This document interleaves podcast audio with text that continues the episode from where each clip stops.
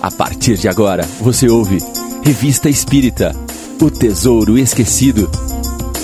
Apresentação: Mário Arias.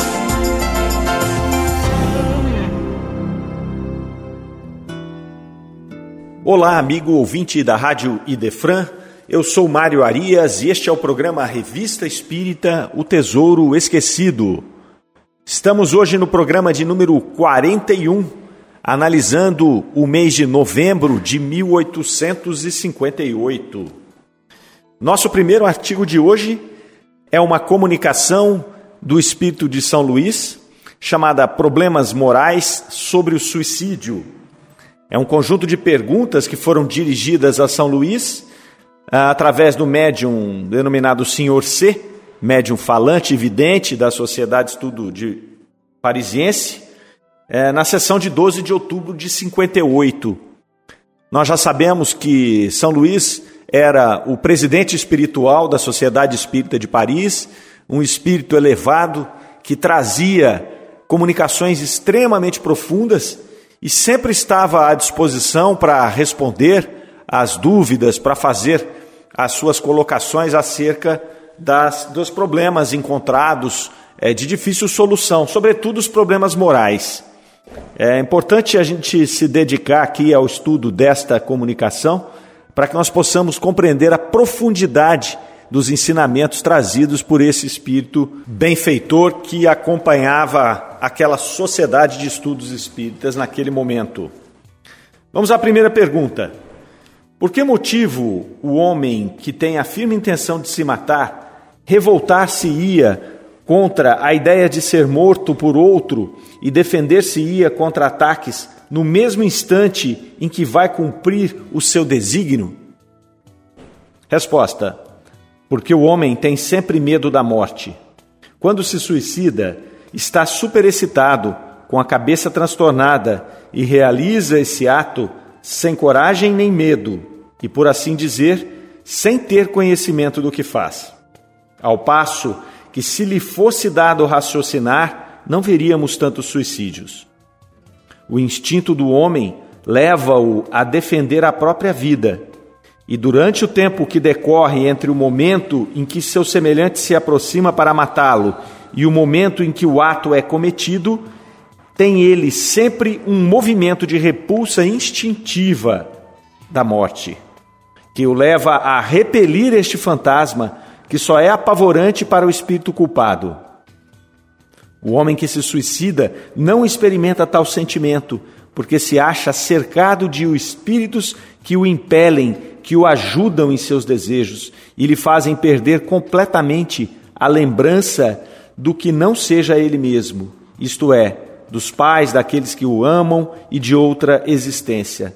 Neste momento, o homem é todo egoísmo. A profundidade desta resposta de São Luís é algo espantoso. Ele faz aqui algumas colocações extremamente importantes quanto a esta questão do suicídio, um mal do mundo moderno. Nós temos visto, infelizmente, avançar a questão do suicídio pelo mundo. Isso, em grande medida, se dá pelo desespero causado pelo próprio materialismo, não é? a, a o desgosto pela vida quando não se tem uma esperança de futuro, uma esperança de sobrevivência após esse, esse pequeno lapso, né, muitas vezes de sofrimento que é a nossa vida no planeta é, de expiação e, e, e, provas, não é, que é o planeta Terra. E São Luís vai nos dizer aqui que naquele momento, aquele momento onde o indivíduo é, busca tirar a própria vida, na verdade, ele está superexcitado, com a cabeça transtornada, ele não sabe o que está fazendo. É, ele vai dizer ali que ele nesse momento ele é todo egoísmo. Então ele está ali naquele momento realmente fora de si. Ele não está pensando nas consequências do seu ato. Então ele está nesse processo de superexcitação. E aí a pergunta foi interessante porque é, eles queriam saber o seguinte: olha, a pessoa está indo se suicidar. Mas se vem outra pessoa para matá-la, ela luta e não quer morrer. Não é? E aí é o que ele diz, porque nesse momento da aproximação daquele outro indivíduo, esse que ia se matar tem aquela condição de pensar. E ao pensar, ele tem a repulsa instintiva da morte. né, o nosso instinto de conservação da espécie se faz mais forte ali naquele momento. Outro ponto importante desta resposta de São Luís é quando ele fala da influência dos espíritos nesse momento do suicídio.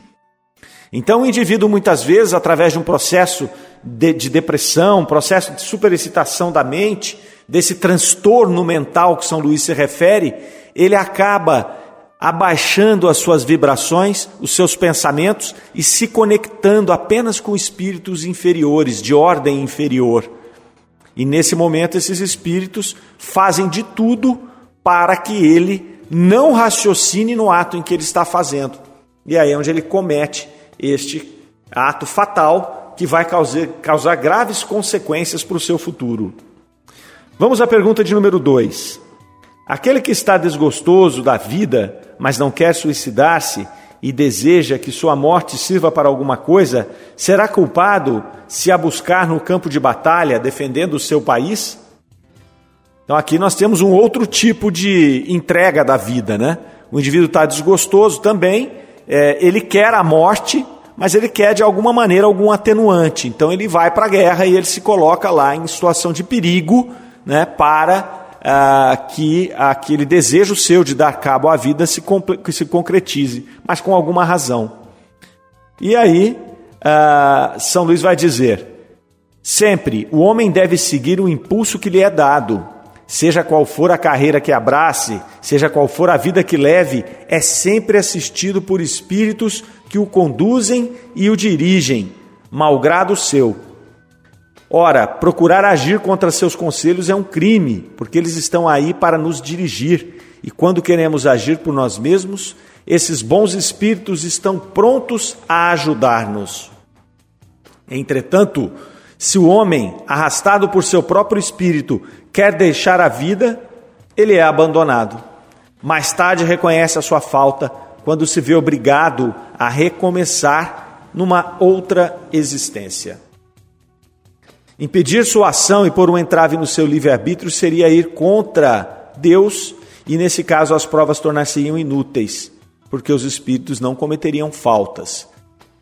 Nós vemos aqui uma, um outro ponto de vista colocado sobre a mesma questão, que é, o, que é a questão moral do suicídio, né, onde São Luís vai deixar claro que nós temos da mesma forma como anteriormente nós tivemos a influência dos espíritos inferiores quando aquele ah, indivíduo que está com a ideação suicida baixa sua vibração, aqui ele nos coloca uma situação oposta, que é a do auxílio que nós temos do nosso espírito protetor, do nosso anjo da guarda.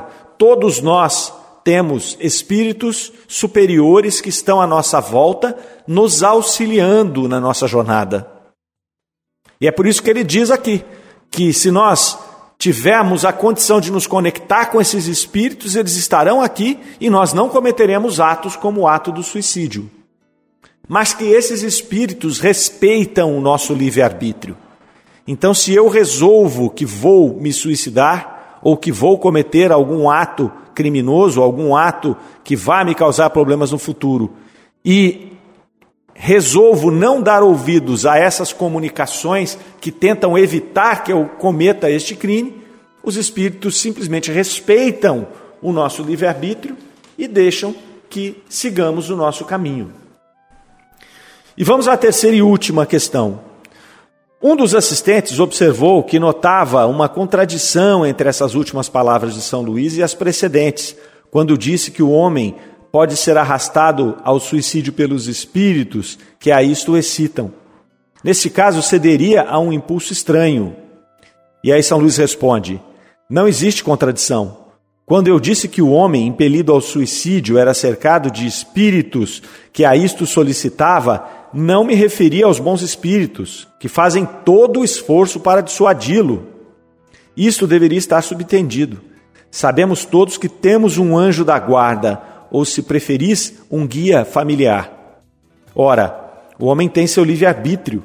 Se, a despeito dos bons conselhos que lhe dão, persevera nessa ideia criminosa, ele a realiza, no que é ajudado pelos espíritos levianos e impuros que o cercam e que se sentem felizes por ver que ao homem, o espírito encarnado, também falta a coragem para seguir os conselhos de seu bom guia.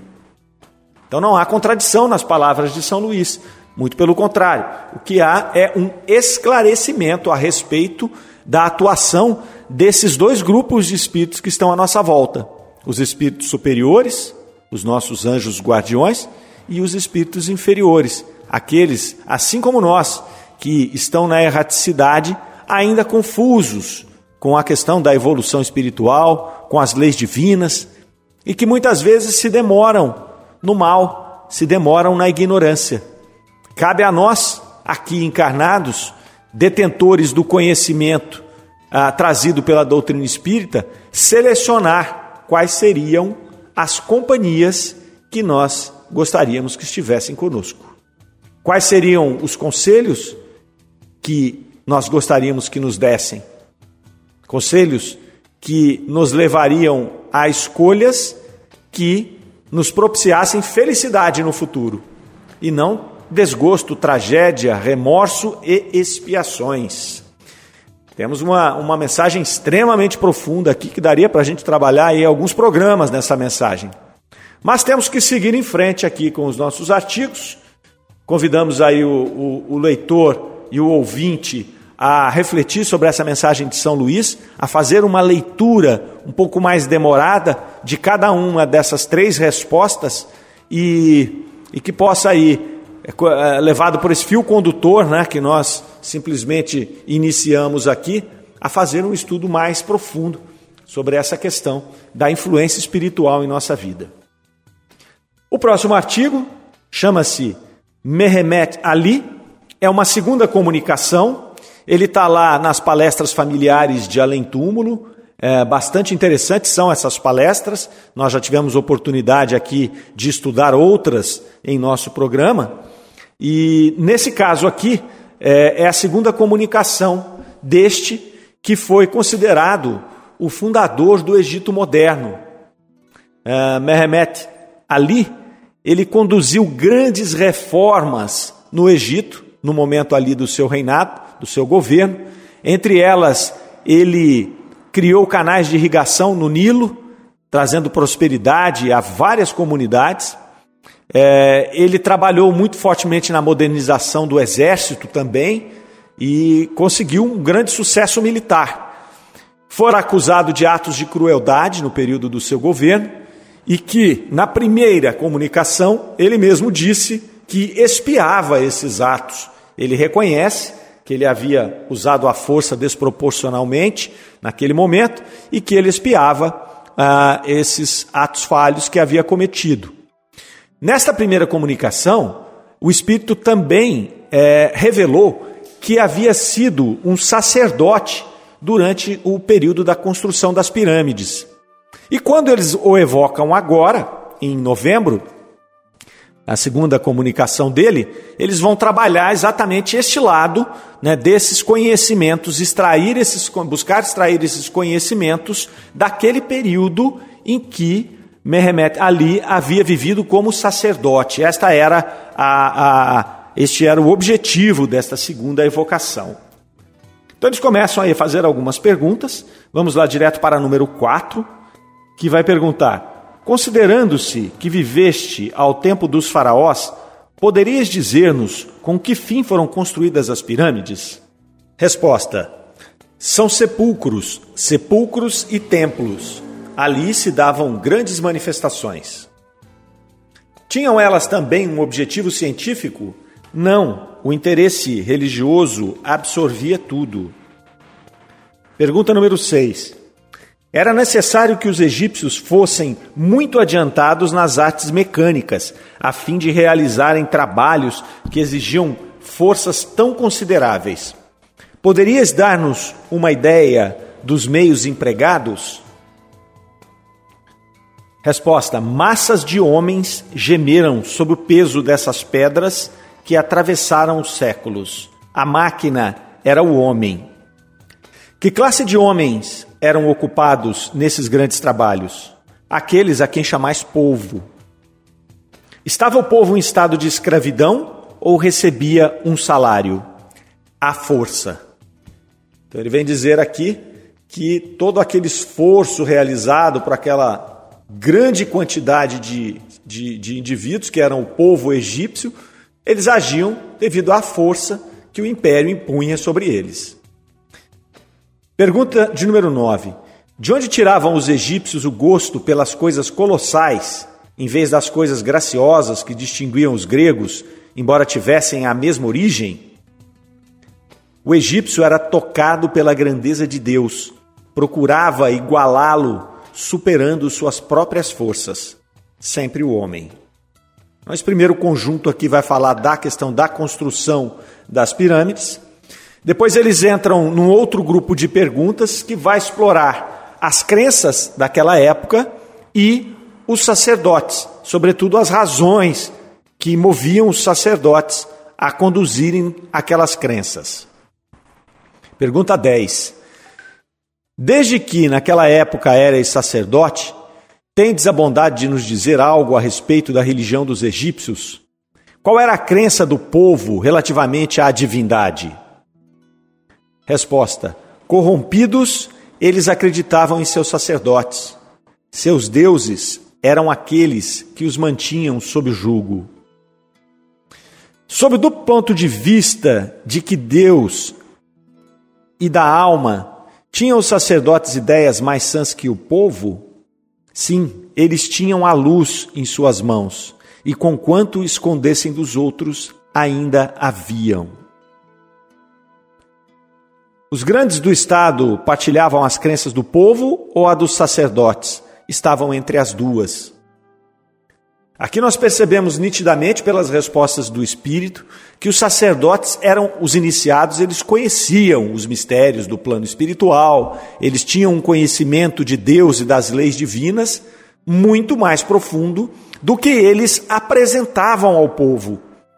Sempre, nós vimos isso em várias religiões que nós podemos estudar, sempre aqueles iniciados, eles acabam moldando a, re, a religião moldando a doutrina que vai ser passada para o povo, de modo a poder subjugá-lo, de modo a poder conduzi-lo da forma como lhes interessa.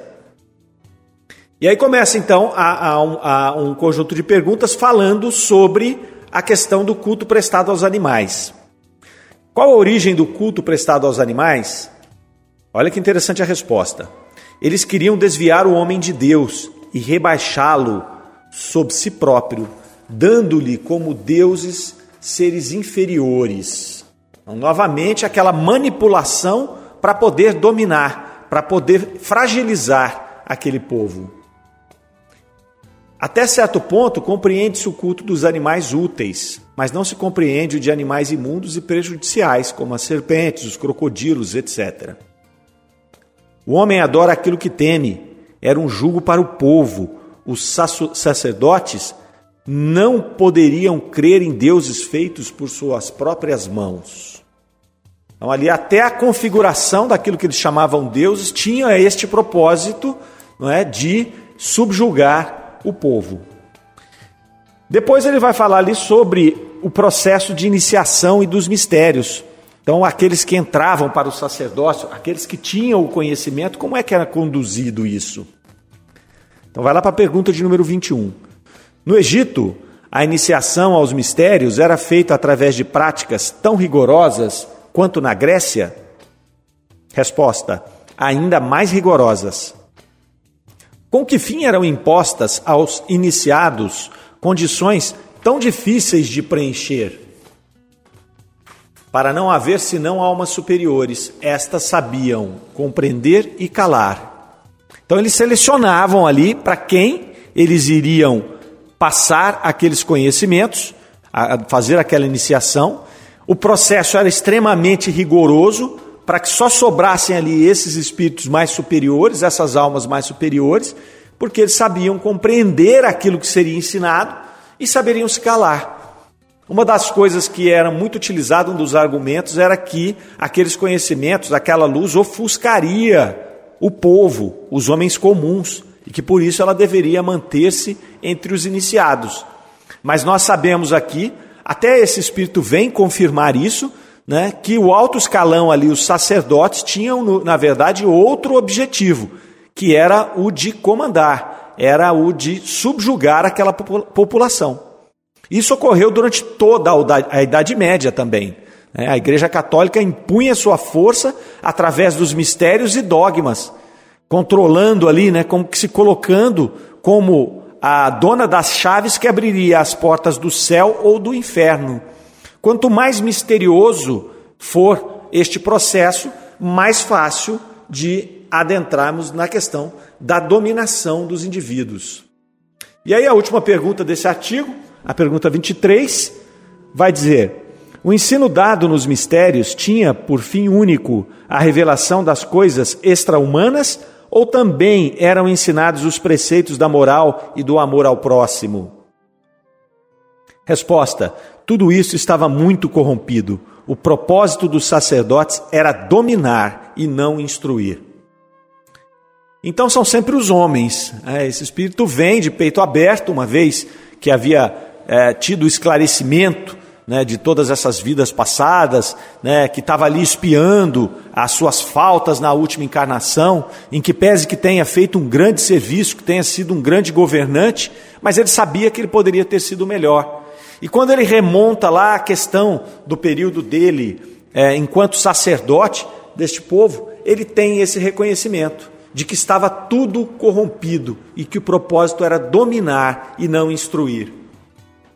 É difícil, né? O nosso processo evolutivo é, é uma coisa é, complexa, demorada. Nós temos que vir ali é, dominando o nosso egoísmo, dominando os nossos instintos, que nós, durante né, milhares de encarnações, nos planos inferiores ali, nós fomos acumulando, e aí a gente tem que vir se despindo né, desses defeitos e vir aí é, colocando por sobre eles virtudes.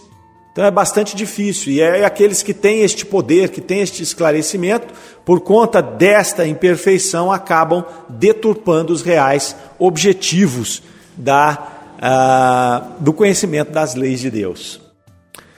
Seguimos aqui para o nosso próximo artigo. O artigo é denominado O Doutor Moore. Uh, Doutor Moore foi um espírito que dizem que era muito elevado, ele era um médico homeopata, um apóstolo espírita. Ele teria falecido no Cairo a 4 de junho de 57 e ele foi evocado pelo senhor Jobar. Nós já falamos aqui sobre o senhor Jobar, era um correspondente da revista Espírita, um, tornou-se amigo de Allan Kardec, uh, trabalhou bastante nas lides da doutrina, e ele foi evocado então a pedido do senhor Jobar e trouxe aqui esta uh, interessante comunicação.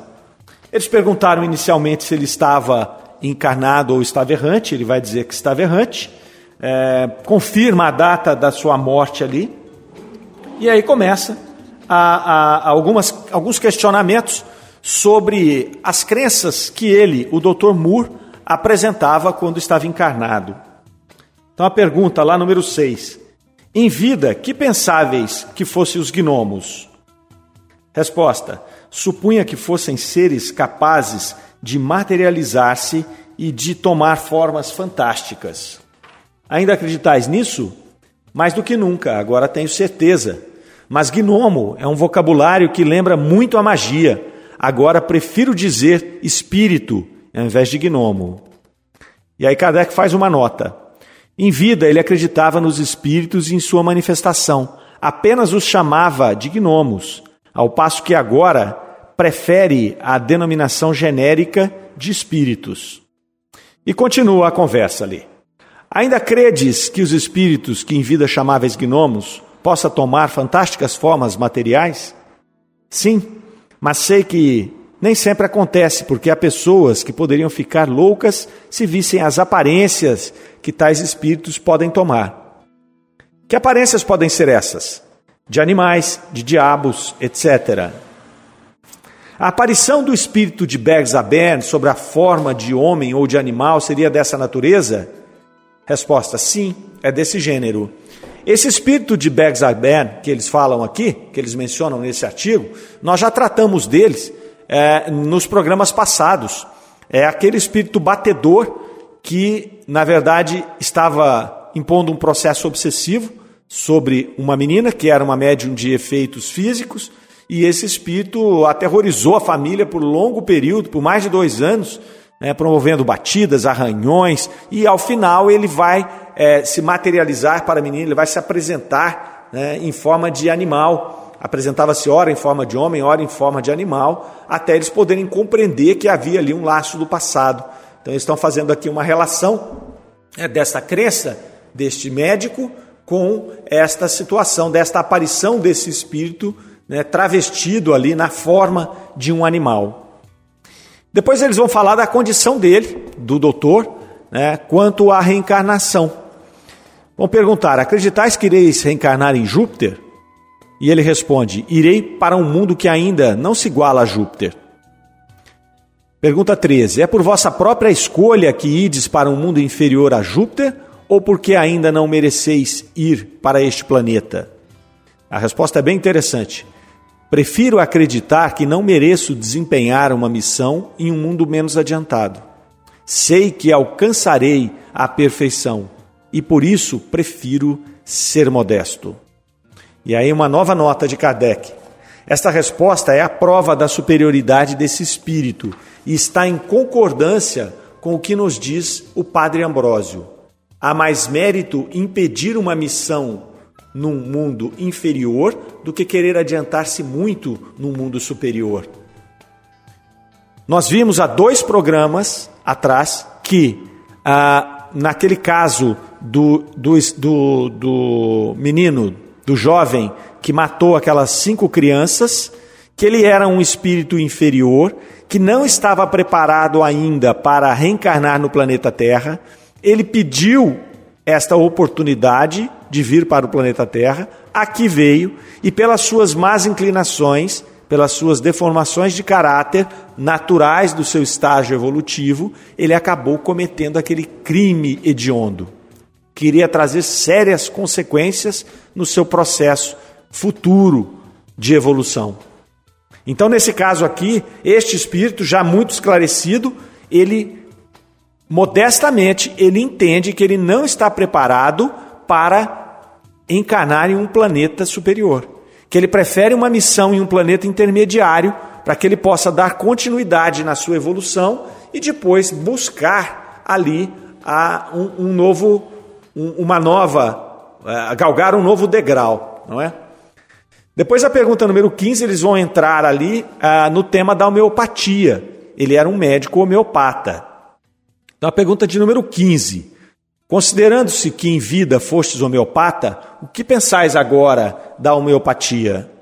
A homeopatia é o começo da descoberta dos fluidos latentes. Muitas outras descobertas igualmente preciosas serão feitas e virão formar um todo harmonioso que conduzirá vosso globo à perfeição. E aí, uma última nota de Kardec que viria a fechar o artigo. A resposta que o Espírito deu sobre a homeopatia vem em apoio à ideia dos fluidos latentes, que já nos foi dada pelo Espírito do Senhor Badê, a respeito de sua imagem fotografada. Depreende-se que há fluidos cujas propriedades nos são desconhecidas ou que nos passem despercebidas, porque sua ação não é ostensiva embora não seja menos real. A humanidade se enriquece de conhecimentos novos à medida que as circunstâncias tornam conhecidas suas propriedades.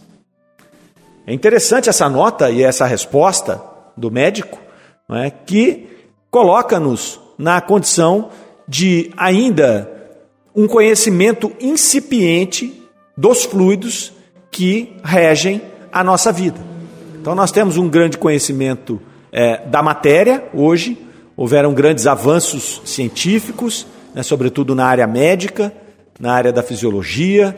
Porém, nós desconhecemos ainda é, toda a questão fluídica que está no entorno da nossa constituição física. Então, o que ele coloca aqui é que com o tempo nós conheceremos com mais profundidade estas questões, que hoje nos são opacas ainda, a questão dos fluidos, e que neste momento a homeopatia vai realmente ganhar um espaço maior e ter aí um status é, científico também mais avantajado. Nós já estamos vendo hoje né, as questões de estudos aí na área da fluidoterapia, né, do magnetismo, onde nós já vemos aí é, é, grupos é, de cientistas estudando com seriedade e de maneira é, quantitativa a questão da influência dos fluidos, a influência dos passes magnéticos né, na restauração da, da saúde. A homeopatia ela é hoje uma forma de medicina aceita, porém questionada por alguns tantos, mas isso tudo faz parte deste processo nosso evolutivo. Quanto mais nós conhecermos as questões que estão entre o plano espiritual e o plano material, as questões intermediárias que envolvem o perispírito, que envolvem a questão fluídica, mais nós nos aproximaremos destas práticas que foram trazidas ah, muitas vezes até intuitivamente, né, com certeza conduzidas pela espiritualidade maior, mas que serão de grande valia daqui para frente, sobretudo quando nós dermos sequência no nosso processo de regeneração, sutilizando a matéria que hoje compõe o nosso corpo físico. Mas vamos aguardar, vamos aguardar os próximos acontecimentos e vamos aguardar também o nosso próximo programa, uma vez que chegamos ao final deste, que é o de número 41. No programa seguinte, nós continuaremos aqui com artigos ainda de familiares de além-túmulo, que são entrevistas com os espíritos, material muito rico, que traz muita condição de nós podermos explorar o conhecimento desses espíritos e o que ocorre no plano espiritual. E aí vamos dar sequência aí, finalizando o mês de novembro, no próximo programa. Agradecemos a presença de todos, desejamos que todos tenham uma semana iluminada e que possam estar conosco no próximo programa Revista Espírita O Tesouro Esquecido. Fiquem com Deus. Até a próxima. Você ouviu Revista Espírita O Tesouro Esquecido.